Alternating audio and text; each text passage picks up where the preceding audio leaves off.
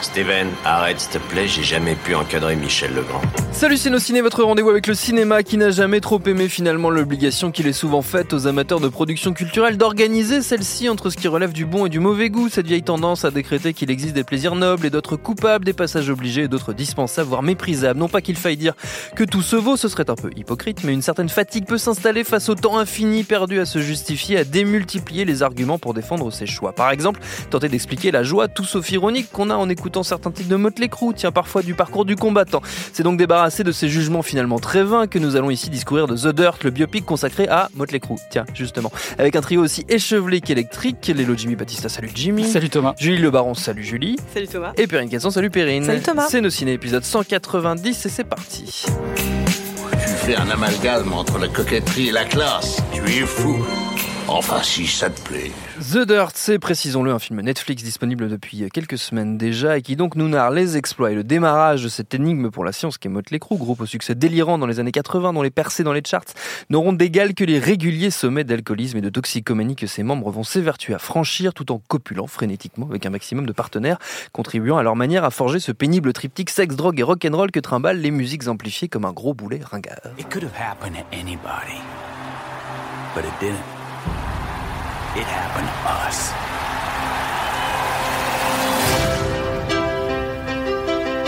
The new band is going to be something nobody's ever seen before. Oh my god, those are my pants. But they look so much better on me. We got a runaway, a kid drummer, an old man, Let's just play it. a cover band singer. They say you're gonna be a rock star. What do you think?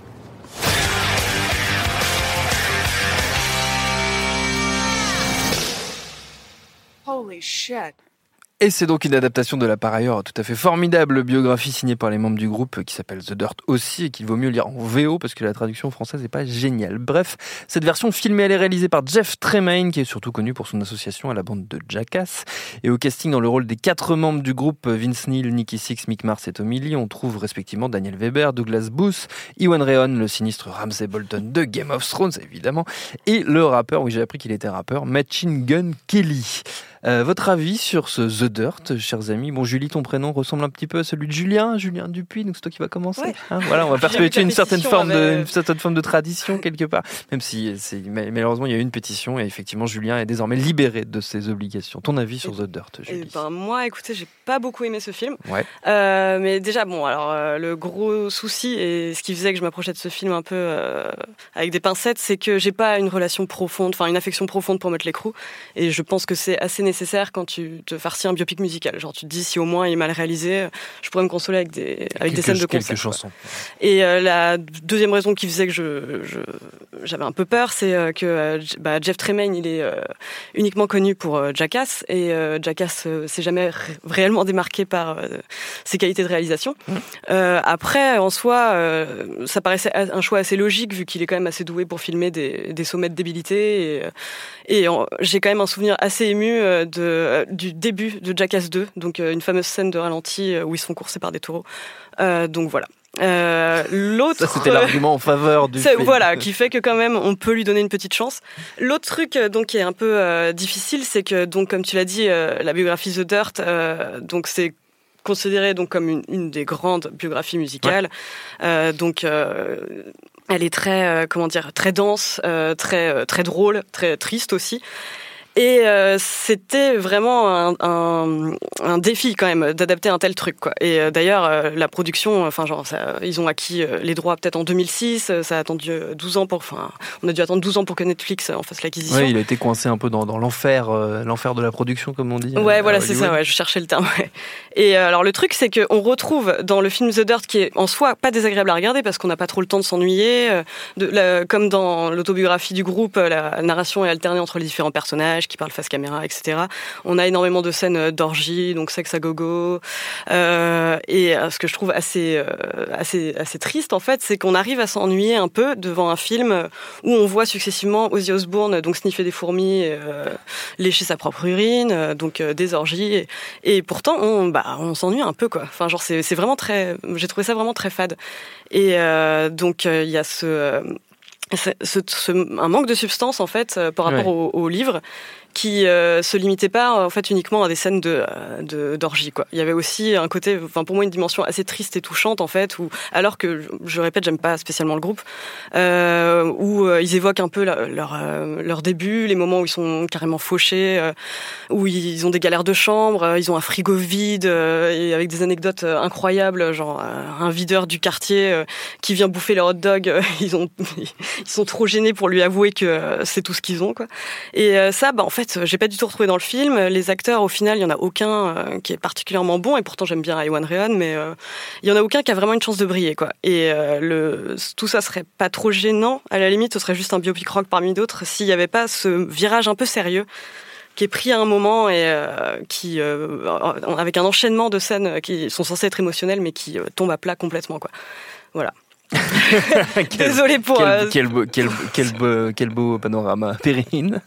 Oui, non, je suis assez euh, d'accord. Après, je, je pense que je suis un petit peu plus, euh, peut-être un petit peu plus enthousiaste sur le film, mais en même temps, enfin, Parce que Clairement, plus enthousiaste pour le groupe. peut-être. peut-être, peut-être un peu plus enthousiaste sur Motley Crue. C'est quelque chose que je vais sans sans sans sans, sans gêne aucune. euh, J'avoue avoir écouté euh, pas mal dans mes années d'adolescence. Euh, mais euh, non, non, c'est vrai qu'il y a il y a, en fait, en allant voir le, enfin, en allant voir le film, c'est sur Netflix, euh, mais en le regardant, en le démarrant, j'avais qu'une peur, c'était Bohemian Rhapsody. J'avais qu'une peur, je, je démarrais avec la boule au ventre, la boule bohémienne, j'étais vraiment, j'avais, j'avais vraiment peur.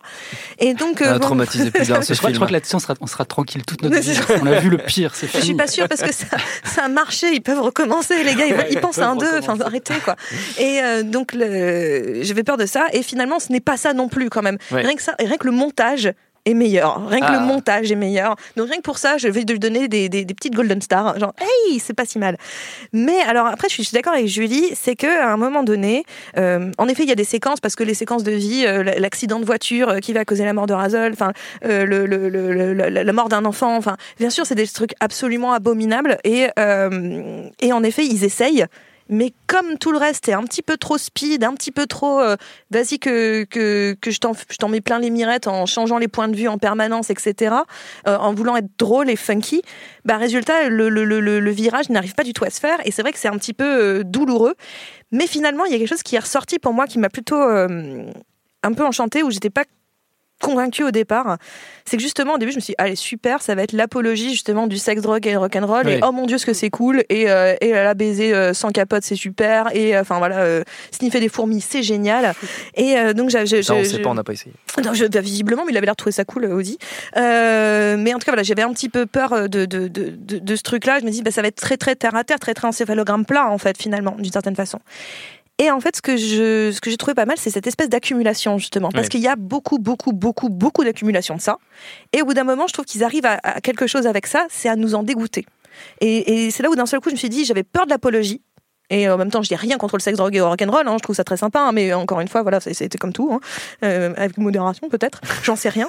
Euh, mais en tout cas, là, l'idée, c'est que comme c'est tout le temps comme ça, et ben au bout d'un moment, même nous, il y a une forme d'écœurement. C'est-à-dire que même moi, j'étais écœurée. Donc au moment où le personnage de Douglas Booth, euh, Nicky Six, est lui-même écœuré de son comportement, de son, de son, de son style de vie, bah moi, j'étais arrivée à un point d'écœurement aussi. J'étais alors, oui, bah c'est bon, ça va, vous allez baiser, puis c'est cool, et puis tu vas être bourré, puis tu vas péter la gueule à, la mach- à machin et tout. D'ailleurs, il y a cette séquence qui est pas si mal où euh, le personnage de euh, euh, comment il s'appelle le batteur? Tommy Lee Merci. son Tommy Lee, subjectif. de Tommy Lee en, su- en subjectif qui raconte sa journée en disant je me lève à 17h et qui raconte son, son, son cycle où là tu fais ouais ok là on a atteint un niveau de, de, de bonne loose quand même c'est quand même tristoun et, euh, et ça, je trouve que par exemple cette séquence-là, je la trouve plutôt maligne en fait. C'est d'un Ouais. seul coup de montrer peut-être cet, ex- cet extrême de oui, ça vous fait rêver, oui, c'est tentant, oui, c'est génial la vie de, de, de, de rock band, mais à un bout d'un moment, on se lasse de tout, même de ça, même de ça, on arrive à trouver la limite. Et c'est là où je trouve que d'un seul coup, le, le, le film pour moi euh, gagne un petit peu en noblesse d'une certaine façon, même si le reste du temps, pareil, je, je comprends pas tellement le choix des acteurs pour être honnête. C'est-à-dire qu'on nous explique dès le début que que, que euh, Ewan Rheon est censé être le plus âgé de la bande, Ouais.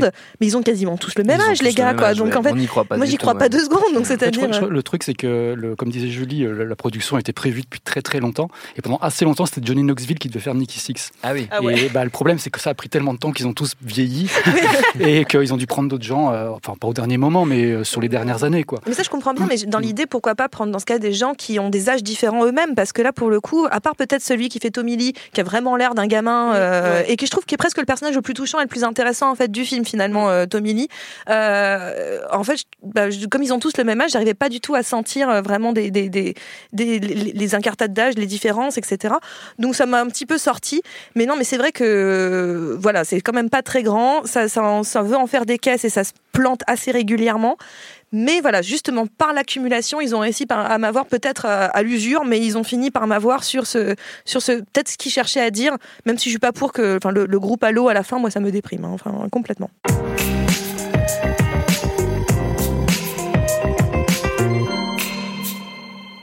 Bon, Jimmy, je pense pas que tu vas le défendre ce Euh, film. Pas vraiment, euh, non, mais euh, enfin, après, en plus, je suis assez d'accord avec ce que ce qui a déjà été dit, quoi. Mais euh, en plus, enfin, bon, voilà, je pense que comme disait Julie, c'est aussi voilà, comme euh, tout, dépend de ton passif aussi euh, Oui. avec avec euh, avec cette musique-là. Et euh, Bah, euh, pour, moi, ce qui, pour ce qui te concerne. euh, moi, c'est un groupe que j'adorais jusqu'à 15 ans, jusqu'à la chute du mur de Berlin. Après, ça s'est C'est vrai. terminé d'un coup, comme ça. Non, non, enfin, je, j'aimais vraiment beaucoup de groupes là quand j'avais avant, enfin, quand j'avais euh, 13-14 ans, quoi. Euh, après, j'ai continué quand même à écouter un petit peu, mais plus par, euh, par habitude qu'autre chose. Mais, mais, euh, mais c'est surtout que moi, j'ai beaucoup lu le, la, la, bio The Dirt. ouais, The Dirt, Et ouais. euh, que j'ai trouvé, enfin voilà, comme disait Julie, enfin c'est un, c'est un, un bouquin qui est considéré aujourd'hui comme une des meilleures bios qui existent, euh, enfin en musique. Et euh, mon- pour moi, je pense même que c'est même la meilleure. euh, mais pour pour un truc tout simple, c'est qu'en fait, au-delà du fait qu'elle est hyper divertissante, c'est-à-dire qu'effectivement, il y a une grosse accumulation d'anecdotes, euh, toutes plus tarées les unes que les autres, et puis de drames et de, de, de trucs invraisemblables, parce qu'il y a beaucoup de choses qui sont pas dans le film. Hein, Oui, bien euh, sûr. ouais. Mais ça, ils s'en cachent pas du tout, c'est ça qui est plutôt bien. Ah bah oui, oui, voilà. Ils s'en cachent pas du tout. et, euh, et donc voilà. Et euh, mais au-delà de ça, euh, il y a aussi autre chose, c'est-à-dire que le, le bouquin, ce qui est bien, c'est que euh, tu as aussi un truc un peu universel qui en ressort quand tu le lis, euh, qui est en fait de montrer ce que c'est que des gamins qui viennent de milieux euh, sociaux, familiaux vraiment craignos et qui euh, ont- sont prêts à tout faire pour y arriver, quoi. Ouais. Mais vraiment à faire n'importe quoi. C'est et, euh, et ça, j'avais trouvé ça vraiment bien dans le bouquin. Et surtout- enfin, je sais que dans la musique, euh, il y a beaucoup de gens qui n'aiment pas du tout Motley Crue, qui ont adoré le bouquin pour cette raison-là, Oui. parce que c'est un bouquin qui parle à peu près à n'importe qui, peut parler à n'importe qui, qui soit un groupe, soit à, à aimer la musique passionnément, euh, jusqu'à en faire son boulot et puis à perdre beaucoup d'argent. Et, euh, et- et- mais mais euh, c'est vraiment un truc euh, assez viscéral, enfin qui est vraiment présent dans Oui, le il y a truc. quelque chose de très Et, universel. et puis en plus, c'est un, un, un des derniers témoignages de ce genre dans la musique, Oui. dans la musique rock en tout cas. Puisqu'aujourd'hui, si tu veux avoir un bouquin comme celui-là, il faut que tu ailles dans la télé-réalité. Tu pourras plus le retrouver dans la, dans la musique, puisqu'aujourd'hui, bon, euh, c'est pas en allant inter- interviewer Pirouette ou je sais pas qui que tu vas le retrouver. mais, euh, mais, euh, mais, mais voilà. Et en Il fait, dit le truc- ça avec un tel, un tel air de un tel, dédain. mé- un tel mépris. Et, et donc voilà. Et en fait, le truc, c'est que bon, à l'époque où le bouquin est sorti, c'était en 2001. euh, le, le- on n'adaptait pas encore les choses aussi vite Oui. qu'aujourd'hui. Et donc, il a fallu quelques années avant qu'on commence à en parler. Donc, comme je disais, voilà, il y a, Jackass a été, a impliqué. Enfin, le, le- le milieu de Jackass a été impliqué très vite dans, dans- dans le projet. Après, je, je connais pas un peu les, les, les- je connais pas trop le- le- les différentes épis- les différents épisodes de- de- du truc. Mais, euh, mais ce qui était assez marrant, c'est que quand le, le truc a été un peu confirmé par Netflix et tout, euh, Nicky Six a dit dans une interview qu'il voulait, euh, il voulait surtout pas que l'adaptation se résume uniquement à du sexe, de la drogue et des accidents de voiture. Et c'est exactement ça en fait. C'est-à-dire qu'il a, il a complètement foiré quoi. Et, euh, et en fait, euh, le truc c'est que je trouve pas que, enfin, même dans, quand, même, même si on prend le film comme une suite d'anecdotes et de, de scènes un peu trash ou quoi, ça marche pas toujours. C'est-à-dire que hum, connaissant déjà l'histoire et ayant déjà vu beaucoup de choses dégueulasses, j'ai quand même eu un tout petit peu envie de gerber. Ah ouais. Ah ouais. Euh, donc ça, ça fonctionne bien. Par contre, je trouve qu'il y en a plein qui sont ratés. Euh, bah, la caméra subjective, je la trouve pas si bien ça. Mais par contre, parce que j'ai la version du bouquin en tête et qu'elle est beaucoup mieux. Et je me suis dit d'ailleurs, comment ils ont pu rater ça? Enfin, c'était c'était tout cuit quoi. Et euh, il y en a une encore pire, enfin qui est nettement pire. C'est euh, il y a une baston dans un, une salle de concert au tout début euh, qui Ah dans, ouais. dans le bouquin est incroyable. On a vraiment l'impression de lire un dessin animé et là c'est c'est un peu embarrassant. On a l'impression Ouais, qu'il n'y a pas assez de décor, il n'y a pas de nul, ouais. Enfin voilà quoi. Et après, ben il y a un petit pas, il y a un- juste un truc moi que j'ai trouvé bien finalement. Enfin bien, est-ce que c'est bien, j'en sais rien. Euh, Enfin c'est pas totalement réussi, mais c'est un, un tout petit peu bien, on va dire. C'est que bah, dans les biopics euh, qui sont sortis ces dernières années, il y a beaucoup de comment dire de révisionnisme. Oui. Bon, on l'a vu ça avec Bohemian Rhapsody. euh, euh, pour moi, un des pires, c'est Straight Outta Compton de- de- sur NWA où bon bah on a Dr Dre qui a quand même tapé sa femme plusieurs fois et pas qu'elle. Et euh, ça, c'est c'est passé totalement à l'as. Bon là au moins ils assument quand même une bonne partie de leur connerie. Donc ça là-dessus, je trouve que c'était plutôt pas mal de faire vraiment un truc qui soit le moins édulcoré possible, Oui, même soit si peu euh, honnête, voilà, ouais. Soit peu honnête. Donc euh, effectivement, bon, ils se mettent un peu, euh, un peu dans la merde en faisant ça, et, euh, et c'est plutôt, enfin, c'est plutôt bien, c'est plutôt bien vu. Mais après, sinon, c'est vrai que bah, il y a, il y a le, tout le pathos, comme disait Perrine, qui, qui colle pas du tout. euh. et en plus, et là, je pense qu'il y a peut-être eu un Vince Neil, Vince Neil a peut-être fait un, un- un truc à la Brian May, euh, euh, parce que je trouve que son personnage est beaucoup trop sympa. Mais hein. oui, beaucoup trop. je, suis, je suis tout à fait d'accord. Je, suis- Ouais, je suis ouais. beaucoup trop, trop- beaucoup trop sympa. Je suis d'accord. Et c'est, je pense que c'est la pire ordure du groupe et c'est vraiment le, la victime. C'est limite une victime en Mm. fait. Il, il- il tue son, son pote. euh, et c'est une victime. En plus, sa fille euh, Bah, est malade. Enfin, c'est genre c'est horrible. On dirait que c'est vraiment le mec a tous les malheurs du monde sur le dos, alors qu'en fait, Mm. bon, euh, il a, il a, il y a, il y a beaucoup, beaucoup de choses vraiment dégueulasses de, de son côté. Bon, après, voilà, c'est, mais c'est- voilà, j'ai pas, j'avais pas vu le côté que, que disait Perrine qui est assez intéressant justement de que ça te dégoûte du tout parce que moi en fait j'ai dû le voir en deux ou trois fois le film tellement c'est, il est pas long. Non, Mais euh, c'est vrai qu'il y a une surenchère. et que C'est assez un pénible, ouais, ouais. et c'est assez pénible. Et il y a- j'ai vu une critique euh, aux États-Unis, alors je sais plus sur quel site ou quel magazine, mais qui euh, disait que euh, en fait, euh, on pouvait très bien juste écouter deux fois. euh, Enfin, vu que le film dure une heure et demie, on pouvait écouter deux fois Dr. Feelgood euh, à la place, et qu'on en, app- on en apprenait autant. et je trouvais que c'était pas mal. Mais Alors moi, moi ce que la seule différence que je, que, je- que je ferais, c'est que je, je recommanderais plutôt d'écouter Too Fast for Love, qui est le premier album, qui est le, le seul que j'écoute encore, et parce qu'il est plus court et qu'on peut l'écouter presque trois fois. Voilà. Juste, voulais- genre, oui. parce que j'ai repensé à une scène. euh, euh, comme c'est le réalisateur de Jackass, euh, il y a une scène, je trouve, dans le film qui, pour le coup, je trouve, rend presque hommage à, à- à Jackass, en fait, où d'un seul coup, on se souvient de ce, cette, euh, comment dire, de cette, euh, voilà, j'ai plus le mot, ascendance-là. euh, c'est, euh, ils sont dans la chambre d'hôtel et on voit euh, Tommy Lee euh, courir euh, à moitié à, à poil euh, et poursuivi par des flics. Mm. Et je sais pas, mais cette scène-là faisait hyper Jackass dans ma tête. Et, Ah, et pour le coup, oui, dans l'hôtel, ouais. et en fait, les autres qui se cachent chez le, chez le manager pour prendre de la coke. Et en fait, bah, cette scène-là, juste le plan où tu vois l'autre passer comme un débile avec, avec les flics derrière et puis les deux autres qui sont en train de prendre de la coke et la gueule du manager à côté, et ben rien que ce plan, enfin ce, ce- juste ces deux, ces- ces- ce, ce petit plan de, de 10 secondes, genre, ça c'est drôle, ça c'est très très drôle. Juste de le voir passer, j'en ferais un gif quoi. Je vraiment, je, je trouvais ça super drôle. Et je me suis dit là, mais en fait par moment, mais c'est assez rare dans le film en réalité parce qu'encore une fois il y a cette idée d'accumulation et euh, même si contrairement encore une fois à Bohemian Rhapsody. euh, euh, on est aussi dans l'anecdote, mais c'est pas aussi relou parce que comme on change des points de vue, c'est un petit peu moins relou. Euh, et ben en fait, finalement, euh, il y a parfois de temps en temps quelques idées de ciné, il y a quelques idées de plans où tu fais ah ah ça c'était bien, ça c'était Ça, pas ça, mal. c'est la grosse différence avec Ouais. Bohemian ça, Rhapsody, c'est que- c'est que c'est un film. Ouais, c'est que c'est un film, déjà, déjà. Puis il y a Douglas Booth aussi, c'est bien. Julie. Euh, mais alors moi, le truc qui me frappe en fait là, euh, maintenant qu'on est en train d'en parler, c'est que les scènes me paraissent limite plus trash maintenant que vous êtes en train de me les raconter qu'au moment où je les ai vues. Et je sais pas euh, par quel truchement ils ont réussi ça, mais enfin moi, je, en gros, euh, un des problèmes du film, je peux le résumer à une scène. En fait, c'est euh, le moment où Tommy Lee s'apprête à aller à un rencard et en fait, il se regarde dans un miroir, il tire la langue et il fait le signe des cornes du diable. Et j'ai l'impression que le film, c'est un peu ça. C'est qu'il veut trop montrer qu'il est trop trash, trop rock'n'roll, et du coup, il est devenu un peu trop conscient de lui-même. Et donc, euh, les trucs les plus trashos qu'on voit, parce qu'on voit quand même, enfin ouais, bah comme vous dites quoi, des trucs dégueulasses. Bah je sais pas, ça ça ça m'a absolument pas choqué. Et donc euh, j'ai l'impression que bah, dans son besoin de me choquer, euh, moi ça marchait pas et donc j'ai pas eu cet effet. Cet effet d'écœurement, malheureusement. non, mais voilà, quitte à passer pour une déviante, même la scène euh, où Ozzy sniffe des fourmis, elle m'a. Ah non, moi c'est le léchage de pipi. De ah oui, le l'autre. léchage de pipi, ouais. ouais. Mais de l'autre, le sien encore. voilà. Ça passe, mais celui de l'autre, ah non, ah mais c'est dégueu. Ah c'est On a trouvé la limite de Perrine. Il y a, il y a aussi Le il y a, ma il y a- limite, il y a le, ouais. le plan- celui-là, je me suis dit, alors celui-là, ils ils l'ont réfléchi pendant des mois pour faire chier tout le monde, mais il est, il est tellement outrancier, il pendant le truc de ce caméra subjective, il gerbe sur une stripteaseuse. Ah Et je trouvais ça, oui. euh, Ah ouais. Waouh Ah oui, gère C'était son Smack My. Bitch Up quoi. Enfin moi j'ai l'impression Oui, c'est ça, Smack c'est My. Bitch Up quoi. Genre, ça va. Très bien, très bien. Bon, ça donne quand même un petit peu envie, j'espère. On Non, mais euh, c'est une, Mais mais- bonne Non, mais on distraction. hein. oui, sympa. enfin, voilà, on s'en. enfin, Mais tu le regardes en buvant des bières, puis après tu poses ta bière, tu fais non. C'est ça, tu peux le laisser tourner en fond, tout ça. Mais après, à côté, il y a aussi quand même euh, ces, trucs un peu très. euh, Enfin, les poncifs des biopics musicaux où t'as Ah le moment bah formation du groupe, on va trouver le nom. Ah, en quatre, euh, en Ah bah, quatre en deux fois, c'est trouvé, ouais, voilà. Oui. Euh, la descente aux enfers, et puis la riab, machin, quoi. Alors par contre, truc bizarre, c'est- je, voulais me renseigner là-dessus avant de venir et j'ai pas eu le temps, mais euh, euh, le choix musical est hyper pourri. Euh, je sais pas qui a choisi les morceaux, ils ont pris les pires morceaux de tout, tout leur répertoire.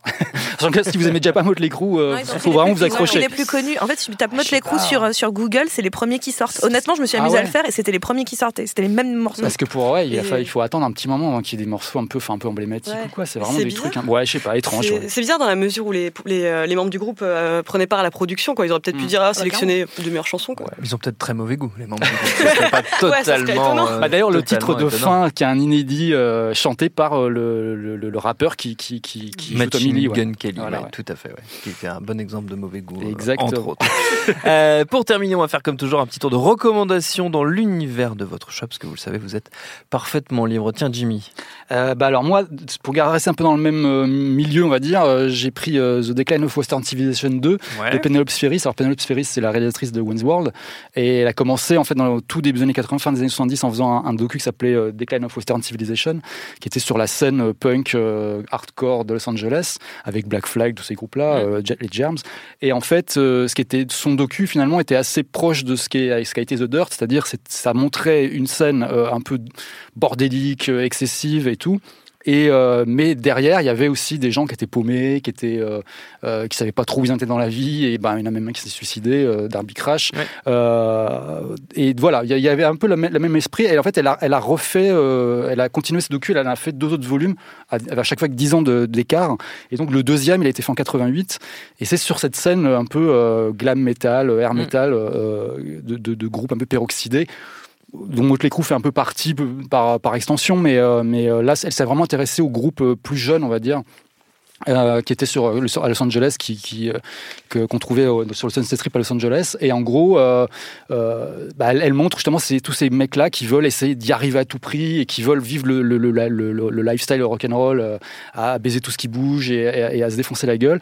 Et en fait, qui veulent devenir riches et célèbres qui, bah, c'est un documentaire qui en plus qui est déjà assez pathétique quand tu le regardes, euh, quand tu le regardais un peu à l'époque, quand tu le regardes aujourd'hui avec euh, il y a presque bah, 30 ans, euh, tu te dis bon voilà tous ces gens qui sont en train de parler, en train de te raconter de leur Ouais. passion, alors qu'ils ont ils ont abandonné parfois leur famille et tout et, et- et ils sont en train de, enfin de, de se défoncer, de faire des trucs pas possibles et tu sais qu'ils y sont pas arrivés et qu'ils ont sans doute très très très mal terminé quoi.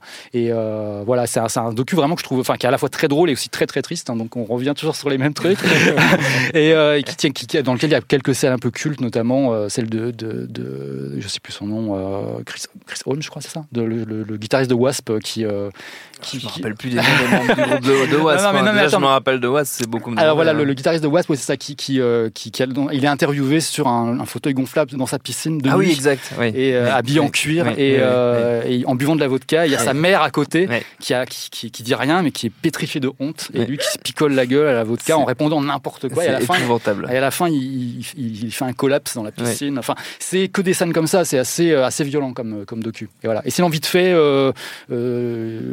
il y a un docu sur, euh, de Martin Scorsese, un nouveau docu de Martin Scorsese sur Dylan qui sort le 12 juin euh, sur Netflix, qui sera un truc un peu plus sérieux, un peu plus Oui. qu'on pourra, qu'on pourra un peu parler un peu plus dans les soirées mondaines que- voilà, que. The Dirt, Que The mais qui risque d'être hyper cool. Voilà. Très bien. Julie. Euh, je suis pas allée chercher bien loin, je t'avoue, euh, mais euh, je m'autorise un joker vu que ça fait pas longtemps que je suis là. Très bien. Euh, je- donc, je, moi, ma recommandation, c'est Spinal Tap, en fait. ah oui. Oui, bah oui, qui est un très bon film que beaucoup de gens ont vu, donc c'est pas une grande découverte. Mais pour ceux qui l'ont pas vu, c'est donc un faux documentaire sur un groupe de heavy metal qui donc reprend bah, justement qui parodie tous les tous les gros poncifs des biopics musicaux. Et euh, donc où on suit un groupe en tournée euh, où il se passe tout un tas de trucs euh, complètement absurdes, les batteurs qui meurent dans des circonstances étranges, euh, donc soit étouffés par le vomi de quelqu'un d'autre, soit dans des combustions spontanées. Et euh, le- le truc qui est assez intéressant avec ce film, c'est que euh, il y a beaucoup beaucoup de musiciens en fait qui ont trouvé une, une certaine résonance avec leur propre parcours quoi. Genre euh, bah, Ozzy Osbourne, euh, les Misfits euh, ou Led Zeppelin, euh, on se sont tous reconnus là-dedans, ont tous reconnu un moment euh, de leur carrière là-dedans. Et genre euh, il y a même, euh, j'avais lu un truc comme quoi Steven Tyler euh, était persuadé qu'il n'y avait pas d'humour, que c'était un vrai film quoi, sur un vrai groupe. Donc je sais pas si si ça dit que Steven Tyler ouais. est un peu bête peut-être instructif ou plus euh, sur que le Steven film est Tyler. vraiment bien fait, mais, Le euh, film. mais ouais, allez voir ce film donc de Rob Reiner. Enfin, allez voir, chopez-le quoi. Chopez-le. Il est sorti dans des très belles éditions en forme d'ampli euh, où il y avait même les potards qui bougent et tout. Il y avait Ah des, ouais. il y a des choses très très belles qui se, qui se sont faites. Périne. Euh, moi, c'est parce que ça me- ce qui m'a intéressé, c'est que dans le film, plusieurs fois, euh, on pète le quatrième mur, Ouais. Euh, on s'adresse directement aux, aux- aux spectateurs. Et donc, j'ai pensé au film euh, qui est sorti en décembre dernier, qui s'appelle Leto de Kirill Srebrenikov, euh, film euh, russe euh, sur euh, deux groupes, en particulier deux personnalités euh, du rock russe des années euh, 80, euh, les groupes Kino et Tsopark. Euh, donc, il y avait euh, Victor Tsoy et je me lancerai pas sur le nom de l'autre. Euh, Mike, euh, voilà. Et euh, je me lancerai Mike- pas. Mike, voilà. Mike, voilà.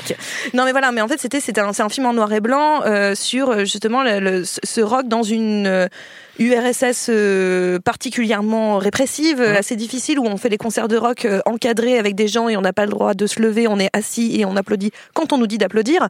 Donc c'est c'est une autre façon de vivre le rock. Mais c'est surtout, on raconte une époque, on raconte euh, euh, justement ce, ce vent de liberté qui arrive euh, en Russie, euh, qui va mener après, donc notamment, enfin c'est pas ça qui va mener à la chute de- de- du mur de Berlin ni à, à la séparation du bloc de l'Est, mais en tout cas on, on sent déjà cette jeunesse qui, euh, qui a besoin de liberté, qui a besoin de, de, de casser les murs et de- d'exister. et plusieurs fois dans le film, on a un personnage qui n'existe pas, qui, qui, qui traverse le film comme ça, plus ou moins, qui accompagne le groupe, tel une sorte de groupie, on sait pas trop ce qu'il fait là, mais il- souvent il se retourne vers nous et il nous dit ceci n'a pas existé, Oui. cette scène n'a pas existé. Et donc le film est complètement euh, un petit peu fou, un petit peu, un peu hyper poétique, hyper, euh, hyper touchant et en même temps euh, rock'n'roll dans l'âme de ce qu'est le rock'n'roll, c'est-à-dire cette espèce de, voilà de, liberté, de la jeunesse, de cri de la jeunesse. Et je trouve que, enfin, c'est un très très grand film de Kirill Srebrenikov qui, qui à l'époque où il l'a fait, était enfermé chez lui en Russie. Il était accusé de détournement de fonds. C'était une raison un peu à côté de la plaque en réalité, pour parce qu'il a dit des choses contre le régime. Donc il, est, il était euh, enfermé chez lui et maintenant il vient d'être libéré, mais il n'a toujours pas le droit de sortir du pays. Mais voilà, donc c'est un film qui hurle liberté euh, de la part d'un mec qui était enfermé et je trouve que c'est un, c'est un, c'est un grand film.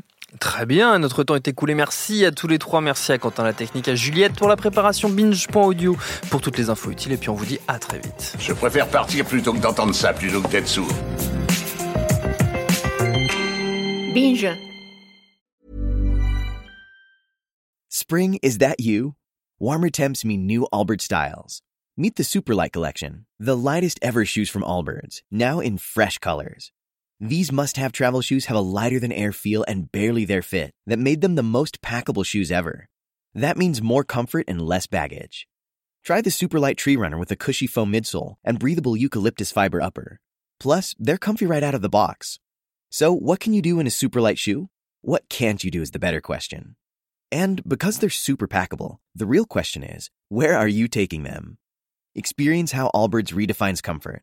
Visit allbirds.com and use code SUPER24 for a free pair of socks with a purchase of $48 or more. That's A L L B I R D S dot com code SUPER24.